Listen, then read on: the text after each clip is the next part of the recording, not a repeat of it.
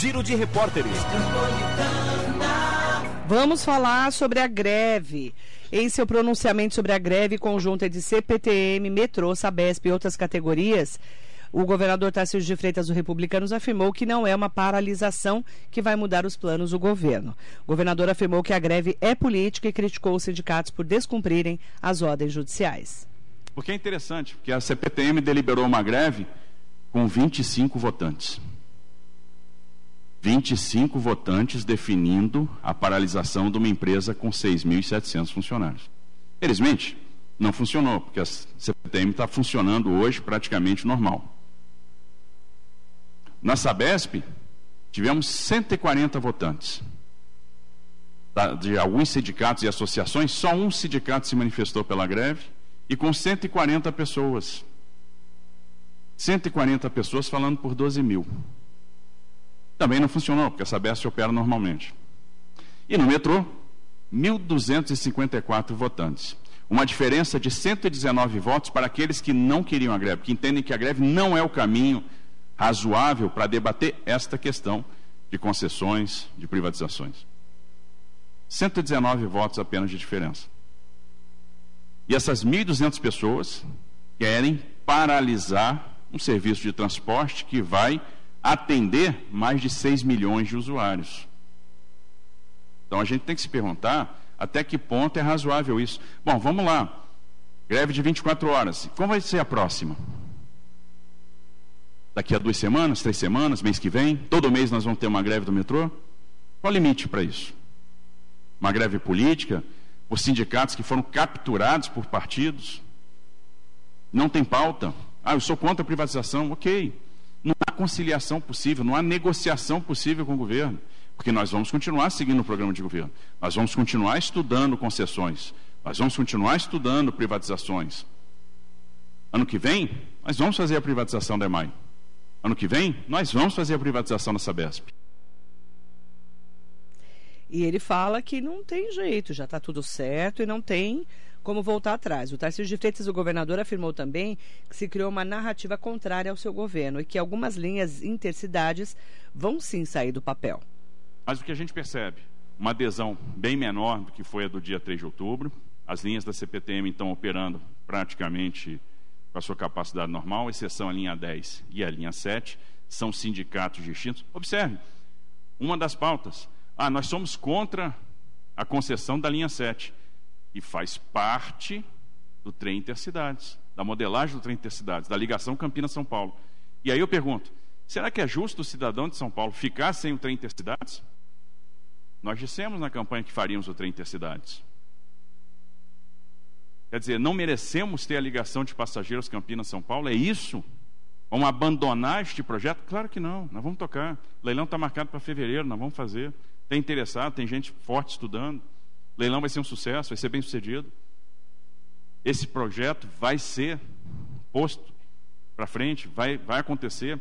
Daqui a alguns anos nós vamos ter o cidadão saindo de Campinas e chegando em São Paulo em 64 minutos descomprimindo vias importantes, descomprimindo bandeirantes. São Paulo merece ter o trem intercidades. Vai ser o primeiro. Porque depois vai vir um Sorocaba-São Paulo, depois vai vir um São Paulo-São José dos Campos. Nós temos que dar o primeiro passo e nós vamos dar. Pensando Estado. Porque é, por que, que a gente tem que pensar Estado? Porque ninguém vai botar 8,5 bi de recurso do Estado para ver algo que vai acontecer daqui a vai operar mesmo daqui a sete anos, daqui a oito anos. A gente não vai ver, eu não vou ver o trem operando, mas ele vai operar. E a gente tem essa firmeza de propósito, e a gente quer que São Paulo tenha o trem intercidades. É por isso que a gente vai tocar. Por isso que a gente não vai parar. Então não faz sentido questionar a linha 7. Ah, mas nós somos contra os cortes na educação. Que corte? Fala para mim, que corte? O orçamento de educação no ano que vem é o maior de todos os tempos. O que vai ser empregado na função educação é o maior orçamento da história. Fala para mim qual o corte. Ah, vamos cortar 9,6 bi do orçamento da educação. Aonde? Quem disse? Falso. Vamos tirar dinheiro das universidades. Não, tem recurso vinculado, 9,57% do CMS. Falso também. Não vai ter creche. Falso. Nós temos a maior programação de construção de creche da história de São Paulo. Nós vamos atender os municípios que hoje não têm creche. O governador reforçou: não é a greve que vai mudar os planos do governo. Acha representatividade na, na deliberação. Você deliberar uma greve com 25 pessoas votando é surreal. É surreal. Esse é um desrespeito. De novo, o desrespeito às decisões judiciais. Quero saber o que, que dá direito ao sindicato de descumprir decisão judicial. Eu vou ignorar a decisão judicial. Eu vou desrespeitar a justiça. Porque nós respeitamos as decisões judiciais. Se eu não estou satisfeito, eu recorro. É assim que funciona. E isso acontece com alguma frequência. Quantas vezes a gente tem que buscar o judiciário para reparar ou para tentar agravar ou recorrer de uma situação com a qual nós não concordamos? Agora, descumprir, o que, que dá direito a descumprir? E se todo mundo começar a descumprir a decisão judicial, como é que fica? Não, saiu a decisão X? Ignora. Mas eu vou procurar justiça contra a escala dos servidores, porque eu considero isso atitude antisindical. Peraí, mas aquela mesma justiça que você desrespeitou? Aquela mesma que você ignorou? É essa que você vai procurar? Assim, a gente tem que começar a parar para pensar qual é a sociedade que nós queremos. Se é a sociedade do desrespeito, a sociedade da indisciplina, a sociedade da anarquia, a sociedade da bagunça. Não é essa sociedade que nós queremos. E nós vamos continuar seguindo o nosso barco, nós vamos continuar seguindo nossos projetos, sem medo, com altivez, com firmeza de propósito. E não é esse tipo de movimento que vai nos parar. Nós vamos continuar tocando o barco, porque é bom para o Estado de São Paulo e nós temos essa convicção. O governador está certo que vai privatizar a Sabesp com greve, sem greve, não importa. O André Salcedo, que é diretor-presidente da Sabesp, afirmou que a Sabesp não teve alteração alguma com essa paralisação de hoje. Bom, com relação às operações da Sabesp, ela, tudo ocorre normalmente. Ah, os sistemas produtores de água, sistemas de tratamento de esgoto também, e as, as equipes de manutenção em campo também estão respeitando o limite imposto né, e, e deliberado pela Justiça de 80% do quantitativo trabalhando nas funções essenciais. Nas nossas unidades na região metropolitana e, e no interior, ah, nós tivemos casos muito pequenos e pontuais em que a gente teve que pedir ajuda ah, de reforço policial para autorizar, eh, manter o cumprimento das decisões judiciais, mas já estão resolvidos. Então, de uma forma geral, é, a adesão é baixa, os sistemas estão operando normalmente e a, a nossa perspectiva é que a, o dia transcorra normalmente e sem grandes impactos na, na produção. A greve também não, cara. O presidente da CPTM, a Companhia Paulista de Trens Metropolitanos, Pedro Moura, atualizou a situação dos trens no dia da greve.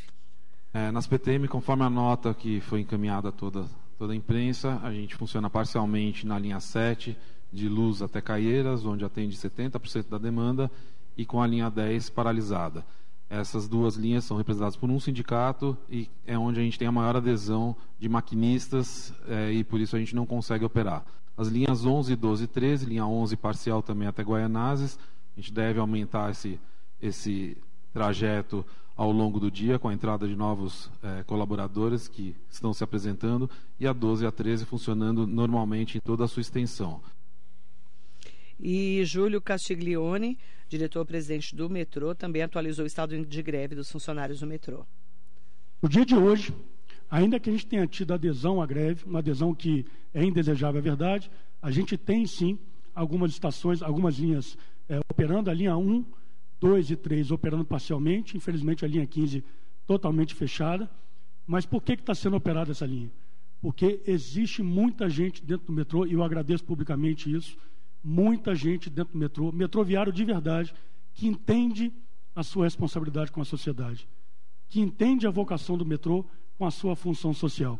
E é por isso que hoje nós temos advogados, economistas, engenheiros, técnicos administrativos, gente de mais tenra idade, gente que já tem uma, uma vida empenhada dentro do metrô nas estações, trabalhando, ainda que não fosse obrigado, mas entendeu que o senso de justiça, o senso do dever, clamou pela presença dele. Então, é, é, a gente não pode é, confundir uma coisa com a outra. A gente precisa combater, repito, democraticamente, republicanamente, no campo das ideias, aquilo que a gente é, discorda, a gente deve combater, inclusive no campo judicial, a postura é, tão refratária é, do, do, do sindicato, mas a imagem do sindicato, gente, não é necessariamente a imagem do metroviário. Vou repetir. Sindicalista não necessariamente é o metroviário que todos os dias atendem vocês.